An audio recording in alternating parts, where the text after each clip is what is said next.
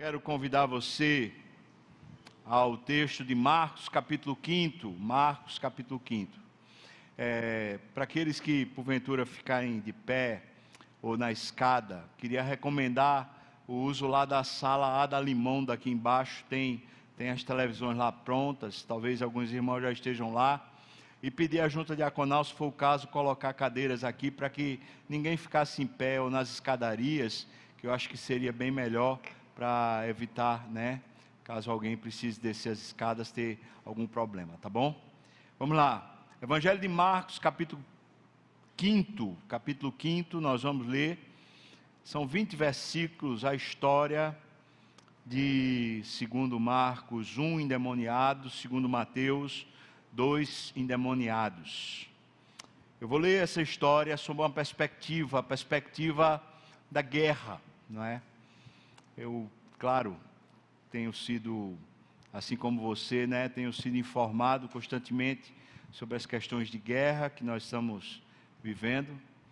E isso me chamou a atenção, obviamente, que eu não vou falar daquele caso lá da Ucrânia, mas isso me chamou a atenção de outro tipo de guerra com a qual nós lidamos constantemente.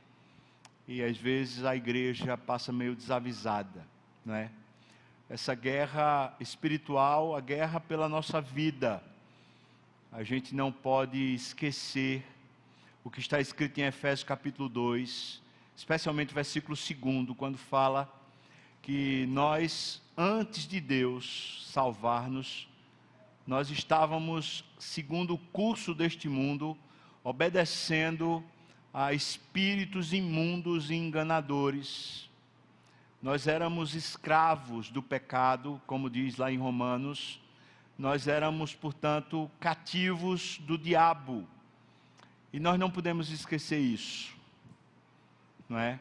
Todo homem, toda mulher que está sem Deus, por melhor que seja, por mais amável, gentil e generoso que seja, ainda assim está cativo do inferno. E eu e você saímos daquele império das trevas. Nós somos tirados das mãos do diabo.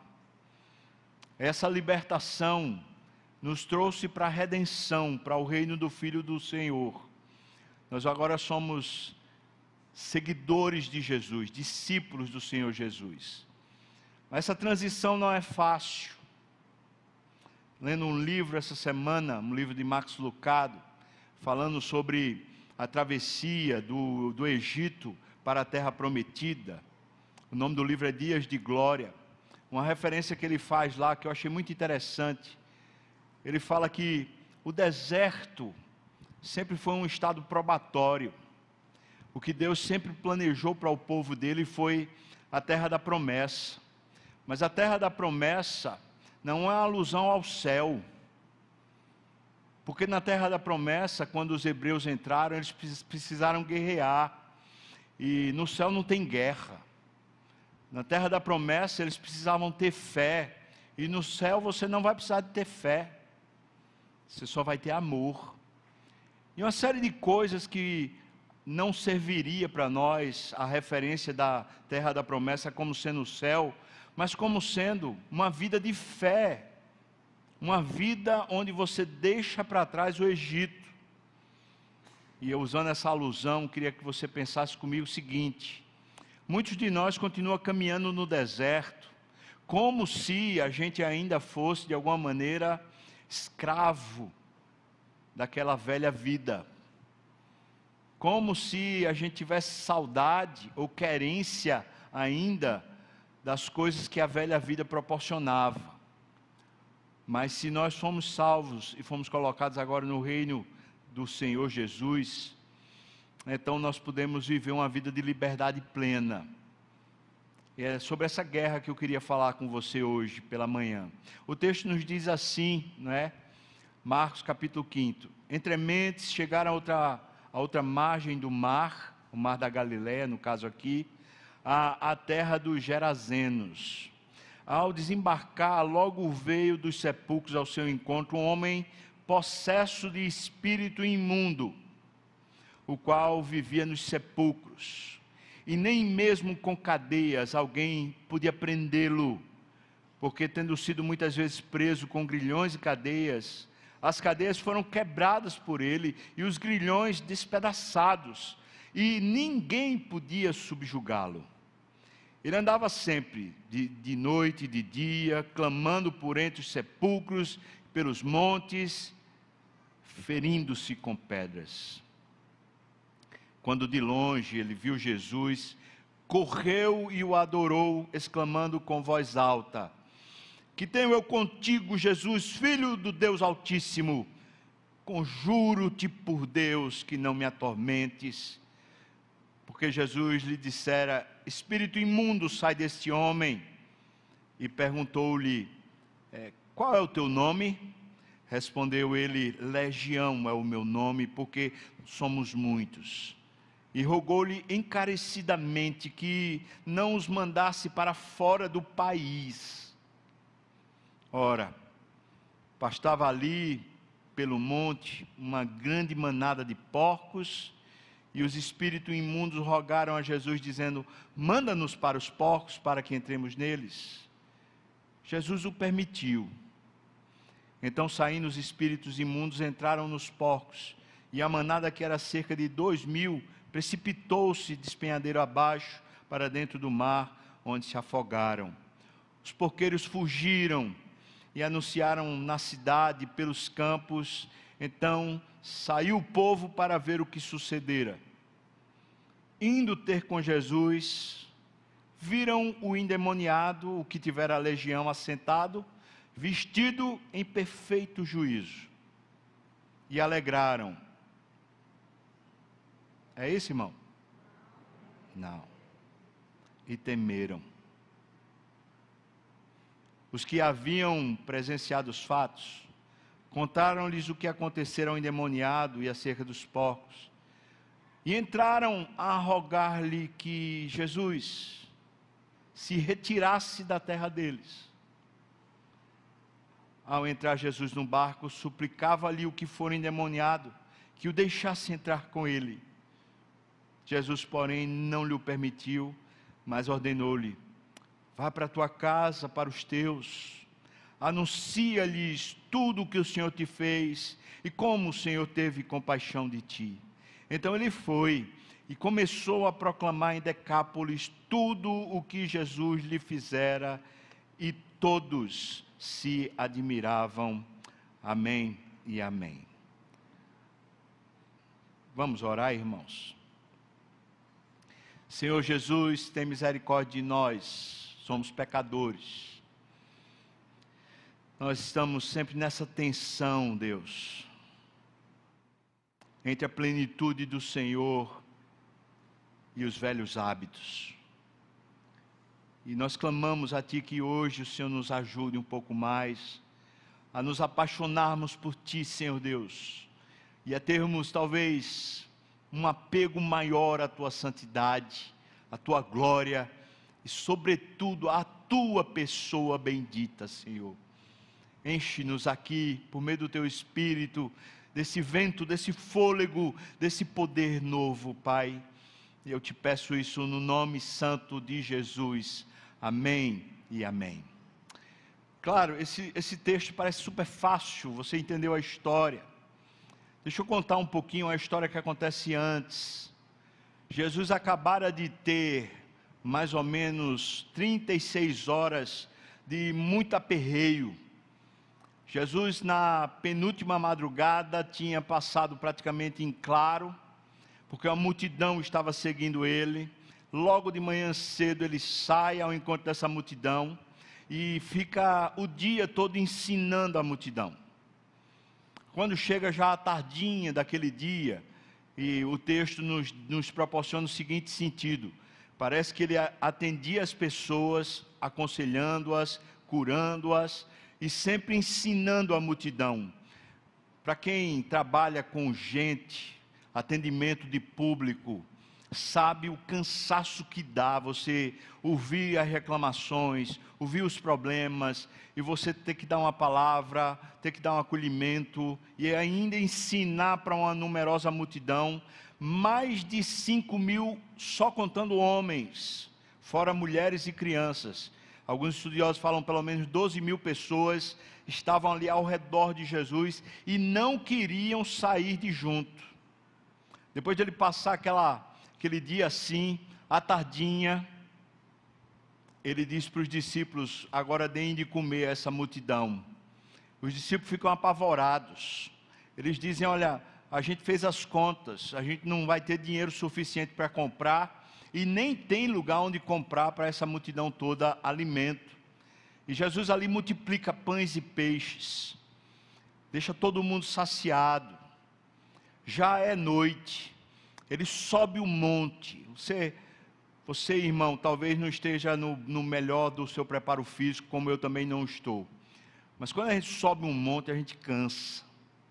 E mesmo quando está com um bom preparo físico, imagina depois de você ter passado uma noite praticamente em claro, passou o dia todinho fazendo muita coisa, e agora, nessa nova noite, você sobe um monte. Passa Jesus a noite em claro orando falando com o Pai. Os discípulos, Jesus diz: vocês pegam um barco, atravessam o barco, eu vou encontrar vocês do outro lado. Mas quando já é alta madrugada, agora eu já estou falando da segunda madrugada, Jesus vai ao encontro dos discípulos andando por sobre as águas. É aquele episódio que Pedro sai do barco, anda sobre as águas, mas as águas, as circunstâncias, elas estão tempestuosas. E Jesus acalma as circunstâncias. Entra no barco e ele chega na margem do outro lado. Chega numa região chamada Decápolis. Essa região onde vive esse gadareno, gerazeno. Por que esses nomes? Daqui a pouco a gente fala, explica um pouquinho mais. Essa região de Decápolis tinha sido uma região herdada por Josué, uma promessa que tinha sido dada por Moisés. O povo de Israel já tinha tomado posse dessa região.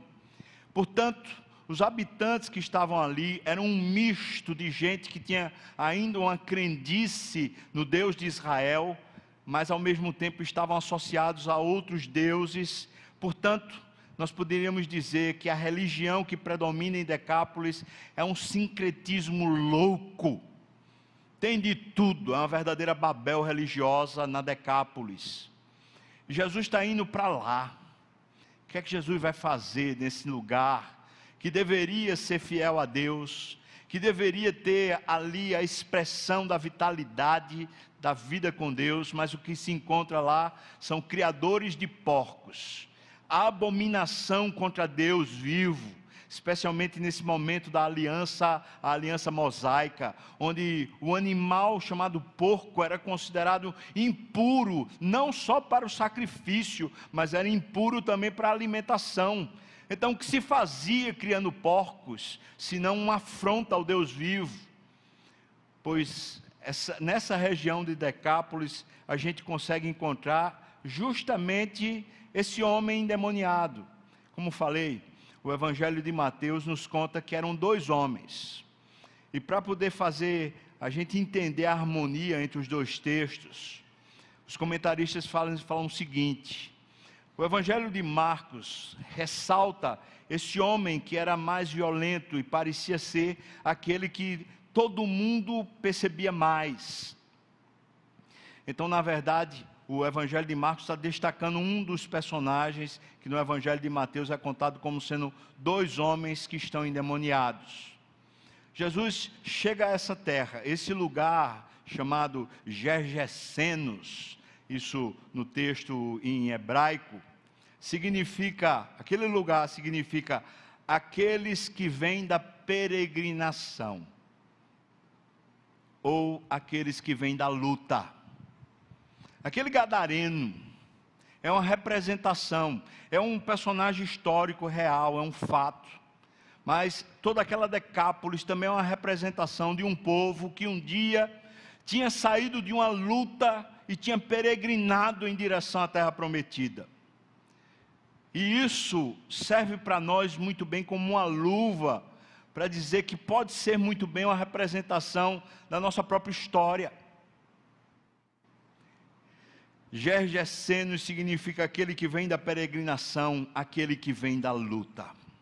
Aquele homem endemoniado, aqueles dois homens, eles representam o, o, último grau de perdição, de degeneração, de profanação a Deus, de pessoas que durante um processo foram abandonando a fé, foram largando os costumes de Deus, foram largando a palavra de Deus, foram abandonando a aliança com Deus, até chegar no último estado, que é um estado de endemoniamento, onde finalmente o demônio é quem toma seu corpo e também domina suas, sua mente de maneira que você vira um boneco na mão do diabo, ele faz o que bem entende, fala pela sua boca, conduz você nos discernimentos, na sua mente, e também o seu corpo fica dominado com um poder sobrenatural, como é o caso desse gadareno aqui, que é colocado pelo Evangelho de Marcos. Essa localização é na Pérea, na região leste do Rio Jordão e vai até o Mar Morto, essa região toda. Portanto, essa região onde Jesus vai provavelmente fica no sudeste do Mar da Galileia. Isso quer dizer que Jesus estava no ponto mais ou menos nordeste e ele vai para o sudeste. Isso quer dizer que ele atravessa o mar com cerca de 14 quilômetros. Se Jesus se encontra com os discípulos mais ou menos no metade do mar, isso quer dizer que ele andou pelo menos sete quilômetros pelo mar naquela noite, fora a subida ao monte. Quem é esse Jesus? Quem é esse Jesus incansável? Quem é esse Jesus poderoso? Quem é esse Jesus que se importa? Quem é esse Jesus que vem ao encontro daqueles que abandonaram a fé, daqueles que foram se acostumando com o porco, com a porcaria, com a porcalhada? Quem é esse Jesus que quer resgatar aquele que está endemoniado ou vivendo debaixo do jugo do demônio? Quem é esse Jesus? É o Jesus Salvador, mas também é o Jesus Senhor mas também é o bom Jesus que ensina e corrige e disciplina a todo filho que ama. É esse Jesus que está sendo revelado nessa parábola. Então nós podemos dividir essa parábola, como faz Hendrickson, em pelo menos quatro porções. A primeira porção seria dos versículos 1 a 7, que trata justamente do homem o homem infeliz, cheio de demônio, que se encontra com Jesus e é confrontado por Jesus. Segunda parte seria os demônios que são identificados e são expulsos, versículos 8 a 13. A terceira parte seriam os porqueiros e as pessoas da cidade que terminam pedindo a Jesus que se retire do meio delas, que parece um absurdo, mas elas ficaram cheias de medo. E a quarta parte é o pedido daquele homem que fora endemoniado, mas agora não consegue pensar na sua vida sem estar ao lado de Jesus. O desafio e a proposta que Jesus faz para esse homem. Vamos então por essas quatro partes. A primeira parte que eu queria pensar com vocês é esse homem infeliz que é controlado por demônios e se encontra com Jesus. Eu queria pensar aqui algumas características que a gente encontra na vida desse homem que está narrado aqui, mas que é bem possível que ele, essas características também se encontrem na sua vida, mesmo que você não esteja endemoniado. Como eu falei, o endemoniamento é o último grau de uma perdição. Mas as pessoas que não estão andando com Deus, elas propositalmente, ou talvez inconscientemente, elas continuam obedecendo o diabo. Eu digo isso para vergonha nossa, e digo isso baseado no que está escrito em Mateus 12, em Lucas 12, quando Jesus diz: Olha, quem não é por mim é contra mim, quem comigo não ajunta, espalha. Ou nós estamos caminhando com Jesus em obediência sincera? Ou quem é o nosso mestre é o diabo, ainda que nós não estejamos endemoniados. Por isso, olhando para esse homem e vendo as características gerais que estão na vida desse homem, eu imagino que isso pode sim representar algum tipo de, de vida sem Deus, ainda que devíamos viver com Deus. Primeiro, veja só, o versículo 2 diz que esse homem estava debaixo da obediência de espíritos imundos. Veja, obediência, submissão a espíritos imundos. Efésios 2 diz que antes de Jesus nos salvar, nós andávamos segundo o curso deste mundo, segundo o príncipe da potestade do ar, do espírito que agora atua nos filhos da desobediência. Usando Efésios, eu entendo o seguinte: uma vida de desobediência a Deus não é uma vida simplesmente passiva, mas é uma vida ativa. Alguém que desobedece a Deus não simplesmente está se negando a caminhar ou a obedecer Jesus, mas está obedecendo e caminhando com o diabo. Primeira característica desse homem infeliz é que ele obedecia a espíritos imundos. Segunda característica está nos versículos 3 a 5. Esse homem tem uma vida de solidão, está cercado por morte no horizonte da vista dele. O texto diz para nós: ele vivia nos sepulcros. Diz que ele andava sempre de noite e de dia, ele não tinha, não tinha uma estalagem certa, um lugar de paradeiro. Diz que ele falava aos sepulcros e aos montes ele não tem gente com quem conversar, ele não tem gente com quem dividir. Esse homem vive uma vida de solidão. As pessoas até se importam com ele, as pessoas tentam cuidar dele. Quando põem grilhões nele, é para tentar cuidar dele, mas ele não consegue conviver com ninguém. É um homem solitário, e é um homem que vive no meio da morte. Terceiro, versículos 2 e 4. Ele tem um tipo de liberdade, mas é uma liberdade sem legitimidade. Veja que o texto diz que ninguém podia prendê-lo. Muitas vezes ele foi preso em cadeias, mas as cadeias foram quebradas, os grilhões foram despedaçados. Ou seja, esse homem parece ser livre, mas na verdade é a pessoa mais presa. Esse homem tem um tipo de liberdade que muita gente quer, ou seja, ninguém me domina, ninguém me controla, ninguém consegue me prender.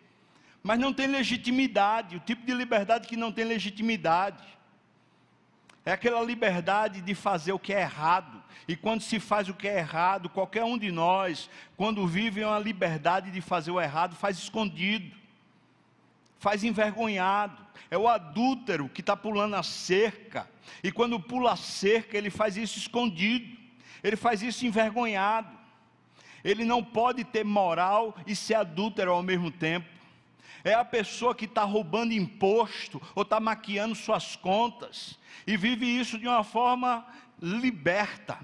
Ah, eu não devo mais satisfação. Ah, que se exploda. Eu estou fazendo aqui, mas que se exploda. Ele pensa que está livre, mas ele vive uma vida debaixo de uma camuflagem, sem legitimidade.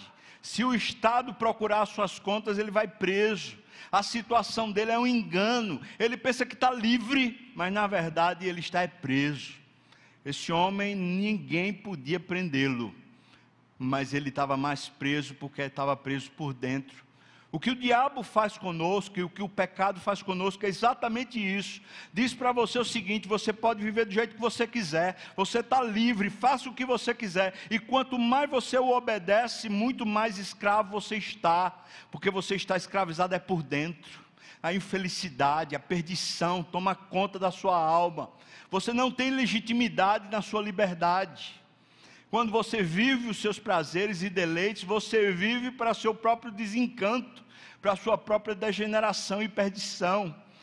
Você encontra no espelho os olhos do infeliz, você encontra na sua estrutura sua podridão e o seu corpo desfalecendo, você encontra o seu ânimo se perdendo, porque você é livre, Quem olha para você fala, mas que pessoa livre. Mas na verdade você está escravizado, porque não tem legitimidade na liberdade.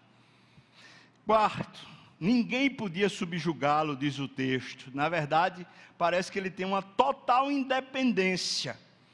Ou seja, ninguém manda na minha vida, ninguém se mete comigo eu sou dono do meu próprio nariz. Ele parece que tem um tipo de independência. Ninguém consegue colocar sobre ele um jugo ou colocar sobre ele uma ideia. Ele parece que é dono da sua própria história.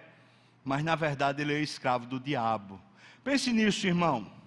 Quando você é salvo, você não é salvo para ter esse tipo de liberdade e independência. Você é salvo justamente desse engano. Você é salvo justamente desse reino das trevas. Isso significa que Deus conduz você agora a um novo estado mental, cuja palavra de Deus é a sua regra de fé e prática. A Bíblia não é uma série de regras e imposições, mas é um deleite que faz a nossa vida e mente rejuvenescer, reaprender, recolocar a nossa própria disposição para a vida. Pense nisso, porque muitas vezes a gente pode não estar endemoniado, mas a gente está buscando justamente isso. Está buscando esse tipo de liberdade, esse tipo de independência. O versículo 5 diz para nós que ele se feria com pedras. Ele era autodestrutivo. Quantas pessoas mantêm vícios, mantêm situações de autodestruição? O diabo intenta isso o mundo busca isso, e uma vida sem Deus, ela é autodestrutiva. A culpa muitas vezes vira uma penitência de autodestruição. A mentira seduz a gente, mas se torna um novelo no qual a gente é enfocado e a gente se destrói. Os vícios conduzem a nossa alma a um cativeiro de morte, onde você, por mais que tenha prazer no seu vício, mais desencantado, desiludido e podre você se torna. Versículos 6 e 7 apresentam o último ponto que eu quero destacar aqui desse homem infeliz, controlado por demônios, que encontra Jesus. E o último ponto é que o o homem cheio de demônios cultua Jesus, mas não tem relacionamento com Jesus. Veja que diz que ele vai lá, ele se prostra e adora. E na verdade ele corre ao encontro e adora. É essa palavra que é usada. Mas ele diz no mesmo encontro: o que é que eu tenho contigo? Ou seja, tem culto, mas não tem relacionamento. E é por isso que Jesus ensinou a mulher samaritana que o que o Pai busca, Ele busca adoradores que o adorem de verdade, em espírito e em verdade. Ou seja, não é uma adoração mecânica, não é um ritual, ou não é uma imposição, ou é um relacionamento de amor, ou então a gente não está mais com Deus. Um culto frio um culto sem gosto, uma leitura bíblica que não apaixona mais, uma vinda para a igreja que você venha cansado, um ministério que você não tem mais alegria nem gosto. O que é está acontecendo com você, meu irmão? Será que é um demônio que está conduzindo a sua mente e suas emoções? Ou é o Espírito de Deus que lhe libertou e lhe está trazendo vida eterna? Porque esse endemoniado vai e cultua, ele adora. Mas diz: O que é que eu tenho contigo? O Senhor veio me prejudicar. O Senhor veio me prender. E tem gente que aparentemente é assim que caminha com Deus. Cultua, mas não quer que ele participe, não quer que a relação se concretize. Quantos de nós, mesmo dizendo que é crente, não tem coragem de fato de submeter a vida ao senhorio de Deus. Alguns dizem assim: se eu disser para Deus que Ele pode fazer qualquer coisa na minha vida, sei lá se Ele vai fazer o que eu gosto. E se ele me mandar fazer um negócio que eu não gosto? E aí pronto, eu vou perder minha vida? Só tem uma maneira de você viver com Deus. Não é você simplesmente sabendo o que é certo, nem muito menos fazendo esteticamente, asceticamente, fazendo o que é certo. É você amando a Deus de todo o coração. Essa é a maneira de Deus. Deus não pede que você seja perfeito, mas Deus pede que você seja apaixonado.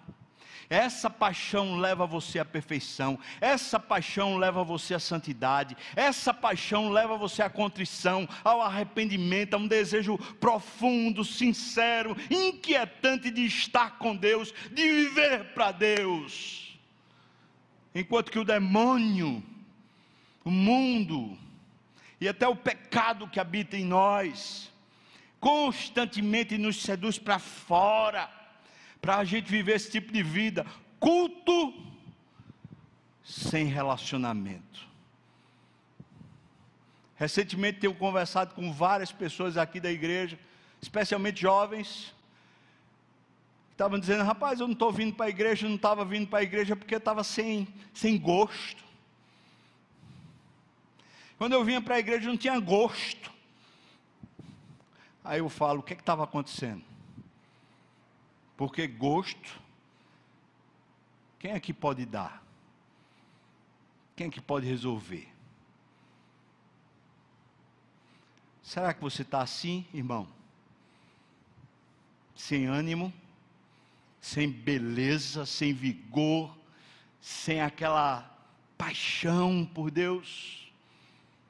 Essas são as características desse homem. E a gente vai para o segundo ponto. O segundo ponto são os demônios, agora são identificados por Jesus e são expulsos. Eu queria que você visse, os versículos são de 8 a 13. E aqui caracteriza muito bem como é que os demônios estão. Veja, eles estão com medo do juízo, por isso eles dizem: Senhor, não manda a gente para o abismo. Você encontra isso no Evangelho de Mateus. E quando eles dizem assim, o Senhor veio a perder-nos, é porque eles estão com medo de Jesus, mas medo porque eles acabaram de encontrar o juiz, o reto juiz. Deixa eu explicar isso de outra maneira. No reino espiritual, esses demônios sabem muito bem que quando eles tiverem um encontro face a face com Jesus, Jesus os condenará eternamente ao inferno. E quando Jesus comparece agora, chega na terra onde eles estão dominando, a primeira coisa que eles têm medo é o seguinte: agora, será que chegou o dia da gente comparecer diante do juiz e o juiz nos condenar eternamente? É por isso que eles dizem logo assim: olha, por favor, não manda a gente para o abismo, não faz a gente se perder eternamente, a gente, por favor, por favor, Senhor. É isso que eles estão pedindo, porque eles estão com medo. Quem é esse? Que os demônios têm medo. De que lado você está, irmão? Você está junto com os demônios tendo medo de Jesus? Ou você está junto com Jesus e, portanto, você está rejeitando, desaprovando e muitas vezes até o demônio está tendo medo da sua vida? Veja, segunda coisa que é apresentado para a gente, eles pegam e dizem assim: Deixa a gente permanecer nesse país. Deixa a gente permanecer nesse país. Por quê? Hendrickson explica o seguinte: eles estavam acostumados, e os demônios assim estão, a viver no lugar de morte e no lugar onde Deus é desprezado. É ali que eles têm o costume de morar. E como aquela civilização ali vivia dessa maneira, em meio dos mortos e no meio dos porcos. Então aquele era o lugar ideal para eles continuarem vivendo. É por isso que eles estão dizendo: olha, se o Senhor não vai mandar a gente para o abismo, não manda a gente para uma outra terra, quem sabe na outra terra a gente vai ter problema. Pode ser que tenha crente lá. Pode ser que tenha justo, santo, gente que vive com Deus lá. E lá a gente vai ter problema. Então deixa a gente ficar aqui nesse país Nesse segundo caso, os demônios que são identificados, Jesus, quando pergunta para eles: Quem são vocês? E Jesus só pergunta, porque na hora que Jesus diz sai, eles dizem: Por favor, não manda a gente para o abismo. Aí Jesus pergunta para eles assim: Então quem são vocês? Aí eles dizem: Legião. Não é o nome deles, mas eles estão exemplificando. Uma legião romana tinha mais de 6 mil soldados. Vou repetir. Uma legião romana tinha mais de 6 mil soldados. O que é que eles estão representando para Jesus? Nós estamos aqui num número gigante. O Senhor estava lá com uma multidão de pessoas. E nós estamos aqui com uma multidão de demônios. Nós estamos aqui com essa multidão, mas reconhecemos a tua autoridade. Nós estamos a serviço do demônio maior, do diabo, mas nós reconhecemos que só tu és o Senhor, tu és o dono do juiz, do juízo. Louvado seja Deus, que até os demônios se reconhecem e se submetem. Você pode crer que Deus, Jesus, é o Senhor de todo principado e potestade. Você pode crer nisso, irmão? Diga amém se você pode crer. Todo principado, todo potestade, toda fonte de poder que há na terra. A representação desses demônios é a representação do próprio poderio humano de Roma. Legião nós estamos aqui como um exército, mas a gente está com medo do Senhor. Nós estamos com medo do seu juízo. Nós estamos com medo do Senhor mandar a gente para outra terra. Portanto, a gente se submete ao Senhor. E aí Jesus diz: então tá bom. Vão lá para os porcos. Estavam passando ali dois mil porcos. Jesus diz: vai lá para os porcos. E assim, como se fosse um filme, ele vai lá e pá, pá, pá, quatro verbos de ação, e os porcos se precipitam e se afogam no mar. O que é que a gente aprende nisso? Essa terceira sessão, os porqueiros e o povo da cidade agora pedem para Jesus sair. Mas por que Jesus colocou os porqueiros numa situação tão difícil?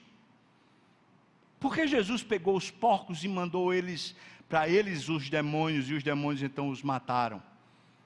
Por que isso aconteceu? Eu gosto da explicação dessas coisas, porque às vezes elas ficam formigando na minha cabeça. Eu quero que você pense que Jesus, em vez de estar sendo difícil ou carrasco com esse povo, Jesus está sendo é bondoso. Jesus está dando uma grande oportunidade deles reverem a maneira como eles funcionam na sociedade. Aqueles porqueiros estão tendo uma oportunidade. Agora o Senhor Jesus está corrigindo o curso da vida deles, o rumo da vida deles, a maneira deles funcionarem está sendo corrigida por Jesus. Mas eles objetam. O nosso Senhor Jesus é um guia, é um professor, é um pastor, ele mostra o caminho, ele corrige a nossa conduta, ele não nos deixa escravos de sistema nenhum humano, nenhum tipo de ideologia, nenhum tipo de coisa que venha conduzir nossa alma, o Senhor Jesus nos deixa cativos. Se Jesus tinha liberto agora um homem, agora ele também quer libertar uma cidade. Ele quer libertar uma sociedade. Ele quer tirar aquele povo daquela condição de escravos. Eles também eram escravos do demônio, só eles não percebiam quanto porque toda a economia deles estava vicejada de, de, ideias demoníacas. O curso deste mundo, o próprio demônio era quem conduzia as finanças e os negócios daqueles habitantes. E agora Jesus está dando uma oportunidade. Vamos começar do zero, vamos acabar com esse, essa coisa que toma conta de vocês. Jesus está sendo bom. Se para os demônios Jesus se mostra como Senhor de todo o principado e potestade, agora para os porqueiros e os habitantes da cidade, Jesus se mostra como o bom pastor, como o bom professor, o bom mestre, que guia, que mostra o rumo, que dá uma nova oportunidade, que ensina o caminho que deve andar. Mas é o que é que fica revelado? Fica revelado que tanto os porqueiros como os habitantes daquela terra eram homens orgulhosos. Em vez de eles se submeterem ao ensino que eles estão recebendo, eles obliteram, eles se levantam, eles rilham os dentes, eles não aceitam o ensino, porque são orgulhosos. O que é que fica revelado naqueles homens? Esses homens são avarentos e mesquinhos. Eu quero que você pense o que é está acontecendo, irmãos. Duas pessoas que eram habitantes estranhos daquela cidade. O texto do Evangelho de Lucas diz para nós o seguinte: aqueles dois homens não permitiam que houvesse fluxo pela região onde eles estavam lá o tempo todo andando. Eles eram violentos, a cidade toda estava tremendo de medo, não havia possibilidade de caminhar por ali por causa desses dois homens. Mas agora, esses dois homens estão livres.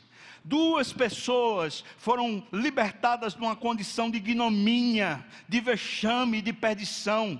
Eles agora estão com uma posição de uma nova vida. Esses dois homens foram resgatados, transformados. Agora eles podem viver como gente de bem.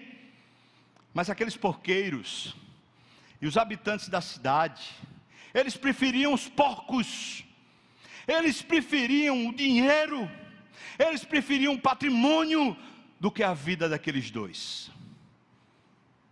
Porque se o preço a se pagar para ter um filho liberto, ou para ter uma nova condição na história de alguém, se o preço a se pagar é perder todas as economias, todos os status, todos os recursos, então que percamos o nome de Jesus, mas o Senhor Jesus está revelando Jesus está revelando para eles: eu sou bom, eu quero dar uma nova chance, um novo caminho para a vida de vocês. Mas quando Jesus ensina o caminho, eles obliteram porque são orgulhosos e revela-se o coração mesquinho. Eles estão mais afim de ter patrimônio do que seguir Jesus. Eles estão mais interessados em riquezas e status do que seguir Jesus. Será que você está assim aqui nessa manhã? A gente chega na quarta parte. Versículos 18 a 20, o que é que a gente encontra? Aquele homem que estiver endemoniado, veio Jesus entrando num barquinho para sair. Eu consigo imaginar a cena, você consegue? Aquele homem pegando o barco e já passando a perna para entrar.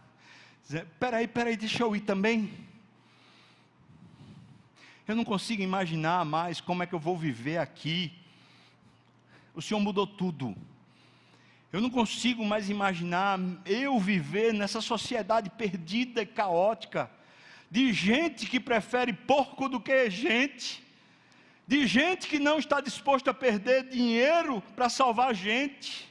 Eu não quero mais viver no meio de uma sociedade como essa que prefere me ver escravizado pelo demônio do que liberto pelo Senhor. Então, Senhor Jesus, deixa eu entrar, porque eu não consigo mais me imaginar vivendo aqui, eu só consigo me imaginar seguindo o Senhor. Deixa eu entrar. Aí Jesus disse para ele: Não, não. Você mudou. Você agora é a evidência mais real de que eu sou Senhor e de que eu sou bom. Você vai ser como um vírus no meio de uma sociedade caótica. Você vai viver como alguém que foi liberto. Você agora vai viver com uma centelha divina no seu coração. Quando alguém olhar para você, vai olhar e vai dizer: Jesus é poderoso, olha o que fez nele. Quando alguém olhar para você, vai dizer: Jesus é bondoso, olha a oportunidade que ele deu. E essas duas características representam muito bem a obra de Jesus para nós. Jesus é poderoso. Ele venceu o império das trevas. Ele morreu o nosso pecado. Ele pegou o caos mais tremendo e morreu para nos resgatar do nosso inferno e da nossa perdição. Louvado seja o nome do Senhor Jesus. Ele é poderoso para salvar. Mas é mais do que isso. Ele é bondoso para nos guiar. Ele nos dá uma nova oportunidade a cada manhã, as suas misericórdias são renovadas. Ele está dizendo para você: você pode se levantar e viver, viva no nome de Jesus, viva pelo poder de Jesus, seja uma testemunha de Jesus. Pare de viver para você mesmo ou conforme a sociedade desse mundo. Viva com Ele, viva para Ele. Esse ex-endemoniado agora é missionário. Ele agora é o sinal visível do Deus invisível, a imagem de Deus. É por isso que Jesus não está deixando ele ir. Não, você não vem comigo não. Porque eu fiz uma obra completa. Você fica aí em Decápolis. Você fica aí. Sabe o que acontece com esse homem? Como falei, é o símbolo do que aconteceu conosco. Jesus também nos salvou. Agora Jesus está nos colocando nessa posição.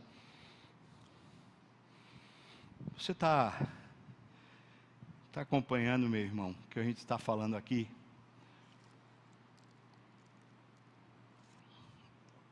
Você está reclamando da situação do país? Você está reclamando dos problemas econômicos, da corrupção, da sujeira e dos esquemas. Você está infeliz e está dominado com essas notícias. Você ainda não percebeu? Nós estamos em guerra. Você ainda não percebeu? O diabo continua tentando com seus esquemas prender você. Se você foi salvo por Jesus, ele não tem mais autoridade, ele não pode mais lhe tocar, mas ele pode continuar lhe tentando, lhe seduzindo. E quando a tentação lhe seduz, você cai e obedece a ele. E a Bíblia diz lá em Romanos que a todos a quanto obedecemos, nos tornamos seus súditos, seus servos.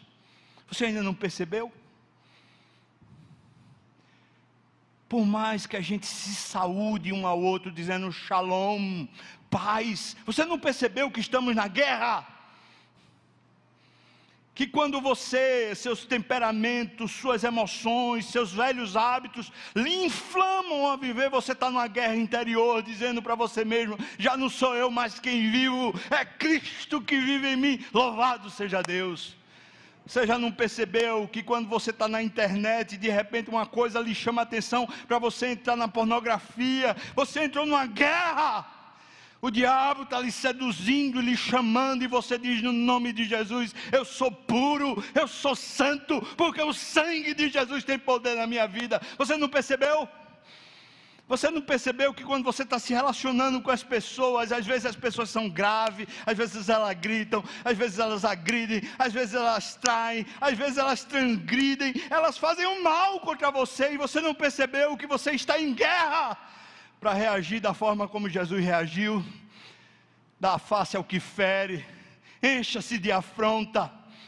Quem sabe ande a segunda milha, abençoe, não maldiga você foi feito para amar, perdoar, para andar conforme Deus. Oh, irmão, estamos em guerra. Você não percebeu?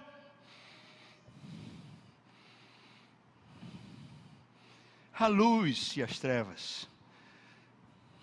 Se você foi comprado, diga amém. Você é nova criatura.